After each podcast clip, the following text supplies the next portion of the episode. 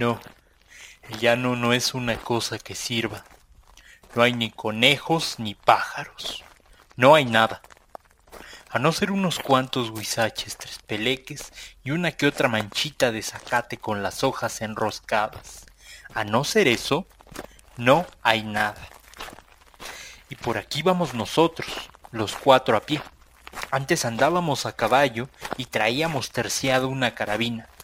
Ahora no traemos ni siquiera la carabina. Yo siempre he pensado que en eso de quitarnos la carabina hicieron bien. Por acá resulta peligroso andar armado. Lo matan a uno sin avisarle, viéndolo a toda hora con la treinta amarrada a las correas. Pero los caballos son otro asunto.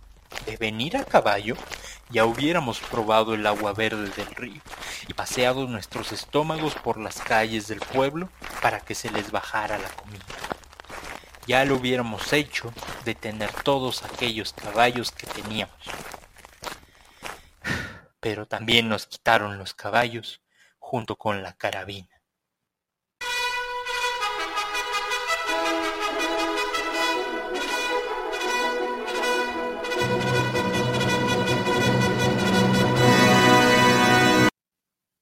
Bienvenidas y bienvenidos a este podcast producción del semillero, Sembrarte, un espacio donde hablaremos de arte desde la perspectiva de izquierda, analizando y discutiendo obras literarias, cinematográficas, artes plásticas y música, así como a sus autores.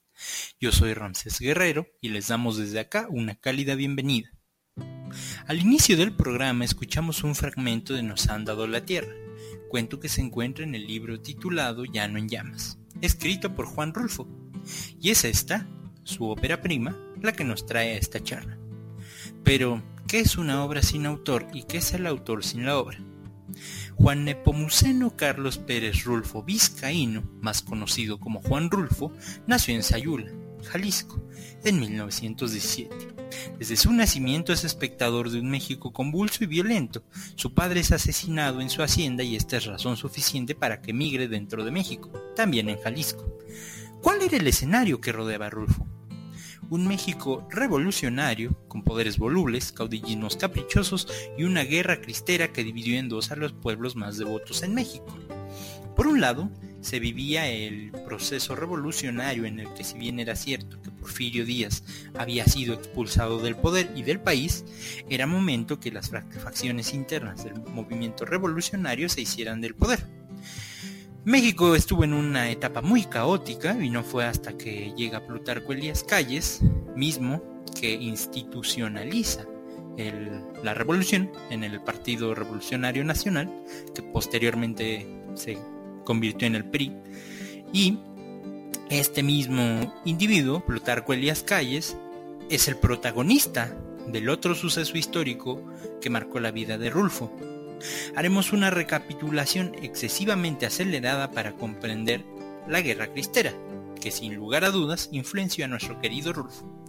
Es necesario, pues, mencionar que la Guerra Cristera fue una guerra civil en México entre 1926 y 1929, en la que civiles salieron a defender su fe contra las leyes que Calles impulsó en contra del clero, como limitando las ceremonias religiosas, limitando el número de sacerdotes, expropiando bienes del clero y tratando de quitar poder político a la Iglesia en México. Comprender la pugna por poderes es vital para hablar de la guerra cristera, pues durante el porfiriato el Estado mantuvo estrechas relaciones con el clero, que más tarde se vieron amenazadas en el movimiento revolucionario. En este periodo frenético es asesinado Obregón y en general el sentir político era muy difícil. La guerra cristera se fortalece aprovechándose de este caos político hasta el punto en el que lo que inició como una simple guerra civil de civiles armados con palos, piedras y antorchas, terminó con civiles armados mucho mejor o igual a las fuerzas federales mexicanas. Una vez que llega al poder Emilio Portes Gil, negocia una paz, negocia algunas concesiones que se le hacen a la iglesia y es hasta 1929 cuando termina este horrible, horrible suceso. En una entrevista en el programa A Fondo a propósito de la guerra cristera, Rulfo definió, en sus palabras, el conflicto como una rebelión estúpida donde los dos bandos enfrentados cometieron toda clase de atrocidades. En medio de este ambiente caótico, Rulfo se traslada desde muy pequeño a San Gabriel, viviendo durante un tiempo en una escuela para niños, de esa donde se quedaban ahí a dormir y era un internado. También en Jalisco está San Gabriel y toda su vida la pasó en Jalisco, pero entre San Gabriel, entre Sayula. Más tarde, en su juventud, estudió en la Universidad de Guadalajara. Llegar aquí es vital para comprender quién es Rulfo, porque por un lado es a través de la universidad que tiene contacto con ciertos documentos históricos, documentos que le ayudaban a comprender lo que vivía, pero también le ayudan a tener contacto con documentos literarios, o bien novelas, o bien cuentos, y quizá alguno de los que más influenció en él fue la literatura de Faulkner, que no solo lo influenció a él, influenció a toda una época, el llamado boom latinoamericano.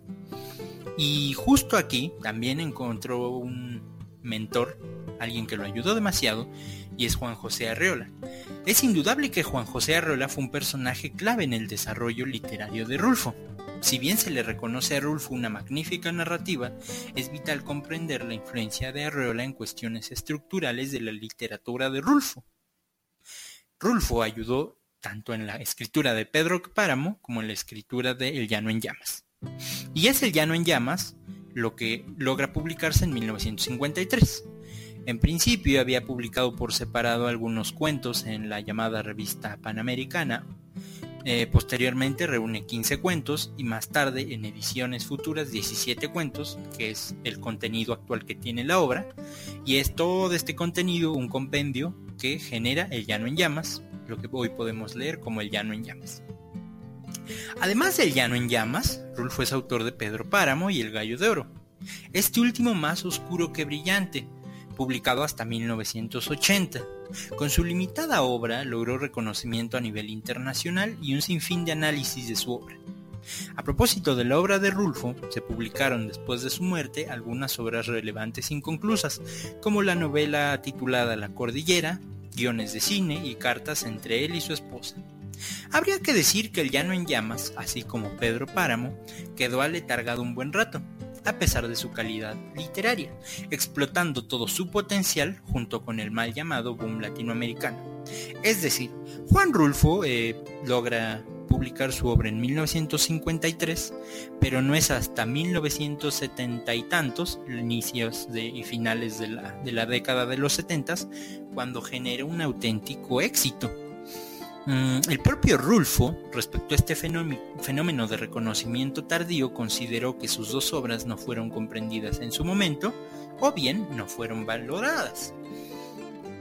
El Llano en Llamas no es una producción literaria mínima o pequeña, no es una gran producción literaria, tan grande que logró influenciar a autores que han ganado un poco más de fama que el propio Rulfo, como por ejemplo García Márquez. García Márquez cuenta en sus memorias que una vez que llegó a México, poco antes de, crear su, novela Cien años de soledad, eh, durante su llegada estaba un poco mm, en cierta incertidumbre de su futuro literario, se sentía estancado en su propia literatura. Para ese entonces, entonces García Márquez solo había eh, publicado Jarasca y otras dos novelas, pero ciertamente no había provocado la sacudida que él esperaba. Entonces su editor de ese momento le entrega en sus manos El Llano en Llamas, y es el propio García Márquez quien narra que quedó tan impactado con la obra de Rulfo que supo que sobre esa línea pretendía escribir. Lo compara en su gusto personal, con el bombazo que significó para él leer la Metamorfosis de Kafka. Y no solo eso, también tuvo mucho, muchos amigos literarios, tuvo gente que lo acompañó durante su vida, y uno de ellos fue Augusto Monterroso, que escribió una serie de fábulas, y la del zorro la escribió en honor a él. Eh, Augusto Monterroso en sus fábulas cuenta la historia de un zorro que genera varia, mucha literatura eh, y finalmente logra escribir un libro.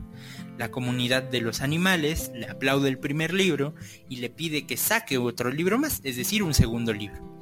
Aunque el zorro está un poco indeciso, se atreve y se atreve y publica un segundo libro. Y la comunidad animal otra vez le dice, muy bien, muy bien, zorrito, qué bueno, pero ahora queremos un tercer libro. Pero el zorro decide inteligentemente que no volverá a escribir libros porque la comunidad lo único que quiere es apedrearlo con críticas.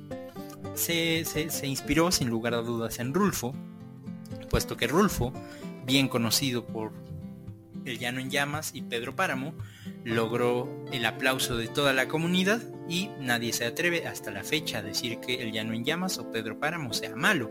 ¿Quién sabe si hubiera escrito más? Y lo poco que escribió de más, como el llamado Gallo de Oro o pedacitos de guiones, pues no son tan famosos como si lo son sus dos primeros libros. Juan Rulfo muere en 1986 en la Ciudad de México y hoy día sus obras están seguras en la Fundación Juan Rulfo, dirigida por sus hijos. Además de ser un magnífico autor literario, también era un magnífico fotógrafo.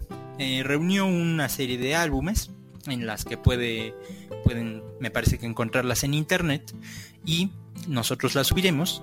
Eh, tiene algunos paisajes, algunos llanos e incluso tiene una foto en Ciudad Universitaria descansando y entonces podemos concluir respecto a Rulfo que Rulfo además de ser un magnífico autor literario tenía la sensibilidad suficiente para ser un magnífico fotógrafo. Sembrarte. Luego de analizar quién fue Juan Rulfo, una muy breve charla de quién fue Juan Rulfo como persona, creo que es necesario preguntarnos, ¿por qué estamos acá analizando el llano en llamas? El llano en llamas tiene una riqueza literaria inigualable, una de las principales razones por las que debe ser analizada, y esa riqueza se refleja en cuanto a personajes, problemáticas de los personajes y una atmósfera en cada uno de los cuentos que contagia sensaciones de decepción y desesperanza. Probablemente fue la vida de Rulfo, la violencia de la que fue espectador y la educación universitaria que obtuvo los elementos idóneos para su literatura. Las palabras simples son un elemento característico en el llano en llamas, lo que él llama en la entrevista a fondo economía de palabras es decir, una construcción de diálogos internos o de interacción con otros mediante un lenguaje simple. Este lenguaje simple da veracidad a su narrativa. Este es un elemento necesario en cualesquiera que sean las creaciones literarias, pues sobre todo en las narrativas, puesto que aquello que no tiene veracidad, el lector no puede hacer una conexión con lo que lee. El lenguaje que utilizan sus personajes es propio de un individuo en un contexto rural, en ocasiones contextos de pobreza y a veces envueltos en situaciones incómodas o trágicas. Es decir, Juan Rulfo logra lo que muchos autores no pueden lograr. Es una vinculación entre el personaje y la manera en que habla. Es muy común que los autores tengan el error de hacer que sus personajes hablen como Sócrates, aunque sean delincuentes, o hablen como si fueran profesores de sociología a través de un proceso muy elaborado, racionalizado, cuando podrían decirlo de manera más simple y con palabras propias de sus personajes. Aunque pareciera poca cosa, este proceso creativo es muy complejo, puesto que expresar correctamente pensamientos y sensaciones con un lenguaje simple es tarea de autores con el conocimiento de un lenguaje común y cotidiano, es decir, un lenguaje de calle, un lenguaje de campo pero al mismo tiempo es un lenguaje concatenado con técnicas literarias más cercanas a lo académico que a lo cotidiano. Y en este sentido, Rulfo es muy consciente de esto tiene una naturaleza lingüística básica. Otro elemento en Rulfo son sus personajes sin rostro, una construcción de personajes en la que no se preocupa en dibujarnos a un Anacleto Morones, a un Juvencionaba o a una Agripina, puesto que su interés principal es el de generar una descripción de las sensaciones y los pensamientos, pero no de elementos físicos de los personajes. Cierto es que a veces aprovecha algunas herramientas de descripción del paisaje y muy, muy pocos detalles de físico de sus personajes, pero son los menos. Entonces, el personaje es lo interesante en Rulfo, más o menos, pero iniciemos con sus identidades. Hay cinismo en muchos de los personajes, como Lucas Luquetero. Hay desesperación en la narración de Juvencionaba. Y hay tristeza en Tacha y su hermano. Entonces podemos hallar un común denominador. La desesperanza, la tristeza. ¿Por qué? Porque se ven empujados a vivir por el tiempo y aunque pareciera que los actos son ejecutados por sus manos y su voluntad, son las condiciones lo que los arrastra a escenarios que van de lo malo a lo peor. Es decir, para Rulfo es importante el personaje, sí, pero también es importante el contexto. Es un observador minucioso. Esto lo debemos de tomar muy en cuenta cuando leemos a Rulfo, porque comprendemos que él hace una vinculación entre lo externo y lo interno, es decir, una literatura que va de afuera hacia adentro. Pero ¿es entonces el, llama, el en Llamas una obra histórica? ¿Es una obra con un tiempo determinado? No. Rulfo no menciona de manera expresa que los acontecimientos sean propios de inicios del siglo pasado. No obstante, por elementos en sus cuentos, las poblaciones, las carabinas, el transporte a caballo y los hechos, se puede comprender que Rulfo habla de una época cercana al temprano siglo XX en México. En este sentido, cabe destacar que la literatura, en este caso el cuento, antes de ser histórico o aproximarse a lo histórico, debe ser eso, un cuento. Entonces no podemos aprender historia desde la literatura, puesto que si queremos aprender historia debemos de acudir a documentos históricos. Pero lo que sí podemos lograr es ver en los ojos del autor lo que significó la historia para él y para sus respectivos personajes. El llano en llamas, entonces, es la literatura del sentimiento, es decir, tiene una carga subjetiva de lo que sentían las personas por vivir de la manera en que vivían. Pero al mismo tiempo es la literatura del contexto, de las condiciones materiales. Narra problemáticas constantes de su época, pero al mismo tiempo problemáticas vigentes, como por ejemplo la marginación, la carencia de tierras, la repartición injusta de tierra infértil y el comportamiento de una población desesperada. Rulfo es un autor consciente del impacto de las condiciones materiales en el individuo. Sus personajes viven en carne propia lo que significa actuar por aparente voluntad, pero orillados en gran parte por un lugar inestable y una época caótica. El Llano Llamas, incluso siendo una obra magnífica en unidad, tiene muy buenas obras individuales que marcan la línea editorial de los cuentos que uno se puede encontrar en este compendio. Y antes de seguir sobre esta línea, me gustaría hacer una observación o una advertencia. Y es que si ustedes aún no han leído El Llano en Llamas, mi recomendación es que aquí detengan un momento el programa o que bien estén con el conocimiento de que a partir de acá yo haré una lista de cinco cuentos, aunque son 17, pero cinco cuentos que considero representativos y entonces es mejor que ustedes los lean antes a que se enteren de qué van por mi voz, puesto que de este modo podrán disfrutar de la primera experiencia de haber leído antes de haberme escuchado a mí hablar de estos cuentos. Dicho lo anterior, iniciemos. Es que somos muy pobres, lo considero como el primer cuento representativo y necesario. Mantiene atado al lector con una sagaz narrativa que hace sentir la tristeza de perder el único bien ganadero que puede tener una familia. Lo que inicia como una inundación, derivada de la crecida del río, culmina en una tragedia en la que el río se lleva consigo a la vaca que le habían regalado a Tacha, hermana del narrador. A propósito de sus quince años, este regalo había sido muy importante. Este desgraciado acontecimiento es una amenaza a la economía familiar, hasta el punto de poner en riesgo la vida sana de Tacha, obligándola, o por lo menos con el riesgo latente, de ser sexo servidora. Este cuento hace reflexiones muy profundas. Eh, el lector las puede hacer y yo creo que el propio Rulfo las tenía en mente cuando escribió Es que somos muy pobres. refleja la importancia de la propiedad individual y cómo una familia puede depender de un hilo cuando sus bienes son escasos. También refleja el impacto de los fenómenos naturales en las poblaciones vulnerables. Y finaliza con un tenue matiz relativo al sexo servicio por razón de necesidad y pobreza. Diles que no me maten es el segundo cuento necesario. ¿Por qué? Narra la historia de un viejo a punto de ser fusilado, esclavizado toda la vida por el miedo de ser aprendido, viviendo sin vivir. Una vez que llega a viejo, convencido de que no habrá represalias por su delito, aparece en su puerta un coronel, exigiendo su entrega para que pague con la vida el asesinato de don Lupe. Aunque insiste en que su hijo abogue en su favor y les diga que no lo maten, aunque sea por compasión, diles que no me maten, frase presente en el cuento y que se queda en la mente, el coronel se encuentra inamovible de su exigencia. Sin más que hacer, su hijo lo amarra a un burro, y él mismo se despide del viejo diciéndolo que sus nietos y su nuera lo extrañarán. Montado en el caballo, camino a su muerte, repasa los motivos por los que mató a don Lupe. Recuerda que el homicidio fue por una rencilla en sus predios, mientras el de don Lupe tenía pastizales suficientes para alimentar a su ganado y más, el suyo estaba arrasado por la sequía. Rompió la cerca y animó a sus animales a que comieran del terreno del vecino. Don Lupe, enfurecido, advirtió a Juvencio Nava que no aceptaría otra invasión de ese tipo. Pero Juvencio no obedeció.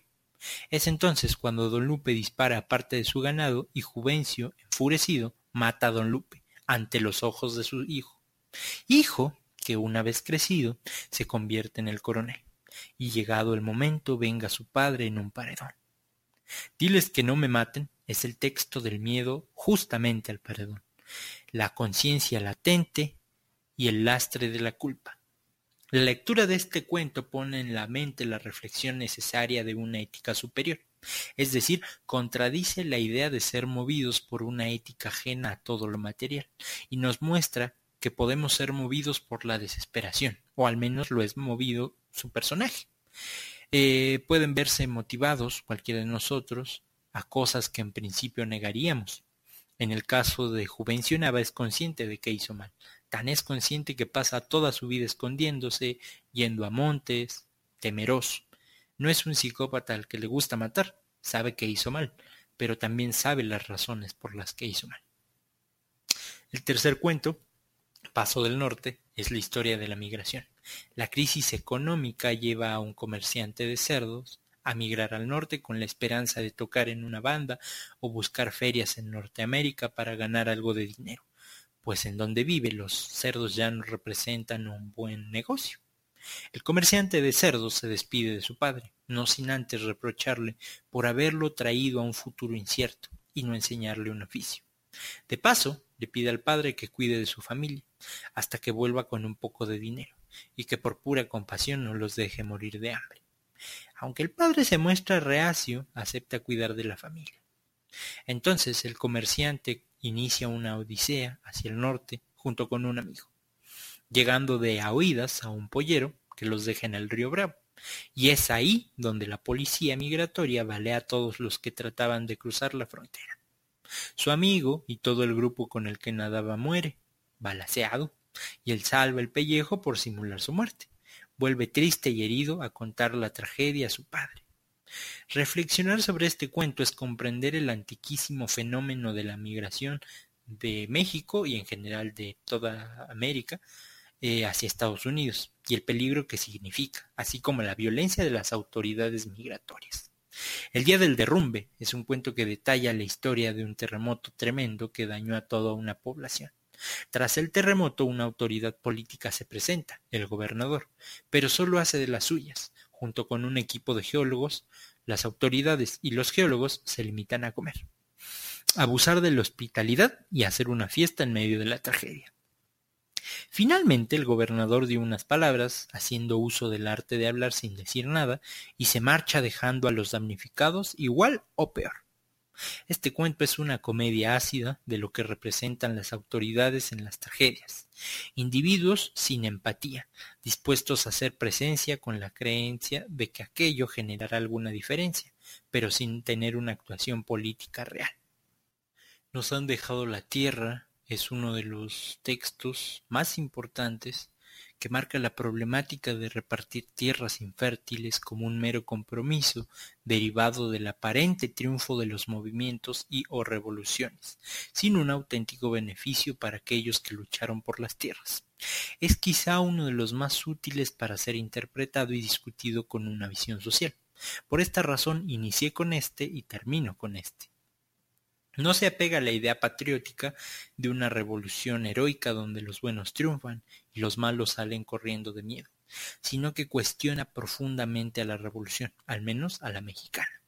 Pues un movimiento violento o no es inútil sin conciencia de clases y sin un sector obrero y campesino auténticamente beneficiado por la revolución. Pone en entredicho la idea de que la revolución va a solucionar todo. No, tiene que ser una revolución con conciencia de clase. Como podemos ver, todos los problemas son tan comunes en Latinoamérica, al menos de los cuentos que mencioné, que esa puede ser una de las razones del éxito de Rulfo, además de su buen trabajo literario.